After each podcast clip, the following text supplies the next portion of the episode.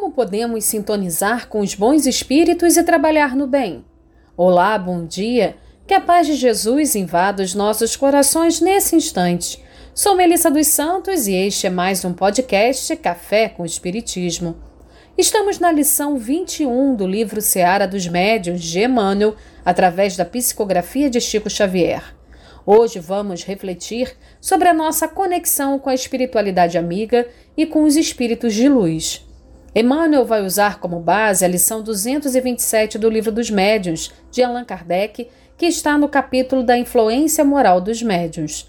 Costumamos dizer que todos nós somos um aparelho de rádio. Nossos sentimentos, emoções, pensamentos, interesses e comportamentos são o nosso botão para podermos sintonizar com o dial, a estação que preferirmos. Nós que já buscamos o autoconhecimento e já nos esforçamos para sermos pessoas melhores, queremos sintonizar com o bem, a luz, os amigos espirituais, os espíritos elevados, com Jesus.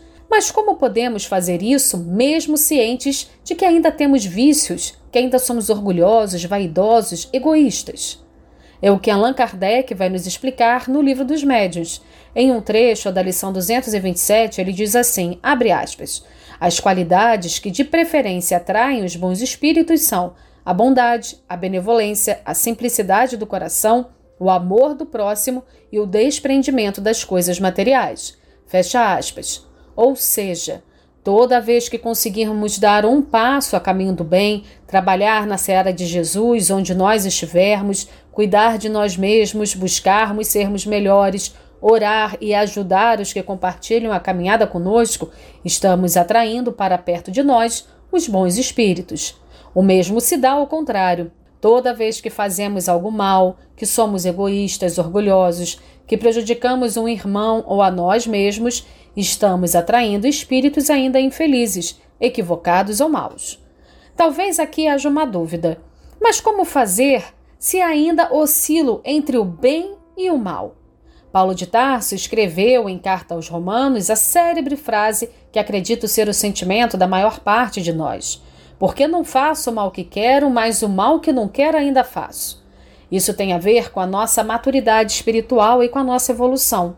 Ainda não somos perfeitos, ainda não somos crísticos. Iremos ser um dia, como nos esclarece a doutrina espírita, mas até lá há um caminho.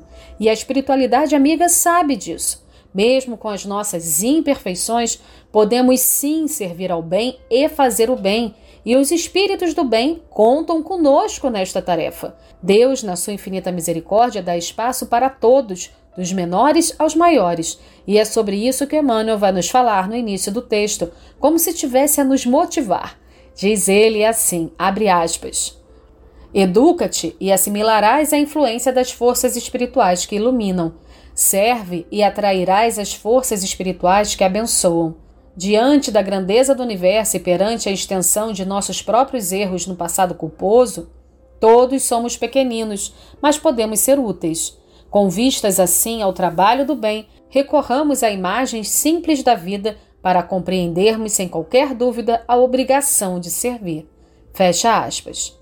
Quando entendemos que, como nos ensinou Jesus, Viemos para servir e não para sermos servidos, a vida, nossos pensamentos, nossas atitudes ganham nova forma.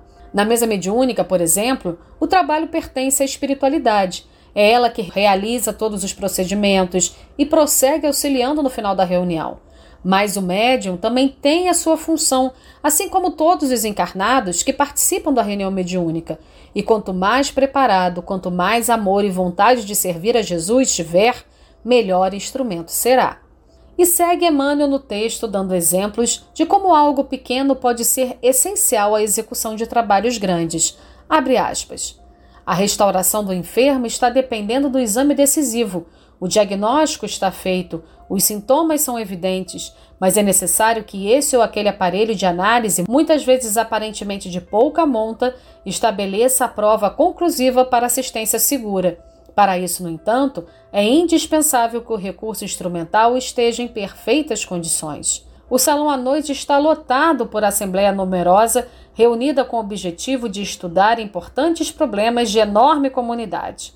O ternário está pronto, os planos são precisos, mas antes foi necessário se valesse alguém de humilde tomada elétrica, a fim de que a luz se fizesse.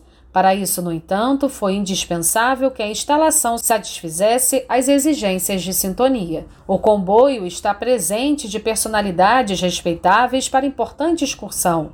O programa é correto, o horário está previsto, mas é necessário que a pequena alavanca de controle seja acionada para que a locomotiva se ponha em movimento.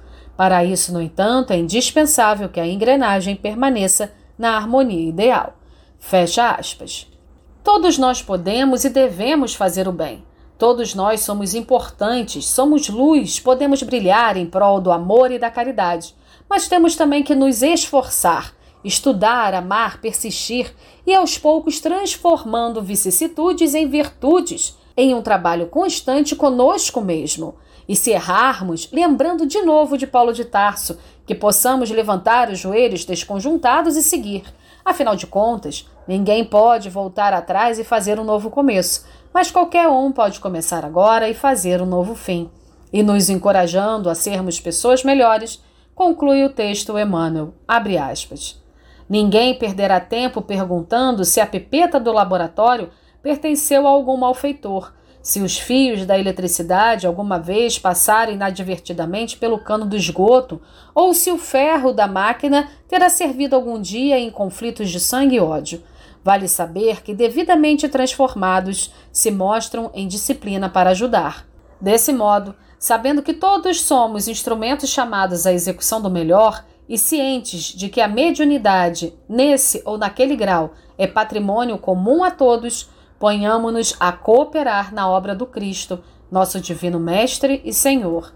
Ninguém despreze a bênção das horas cultivando tristezas inconsequentes ou sombras imaginárias, porque muito acima dessa ou daquela deficiência que tenha perdurado conosco até ontem, importa hoje a nossa renovação para atender ao bem no lugar exato e no instante certo, porquanto somente nas atividades do bem e para o bem dos outros é que nos garantiremos a vida e a continuidade de nosso próprio bem.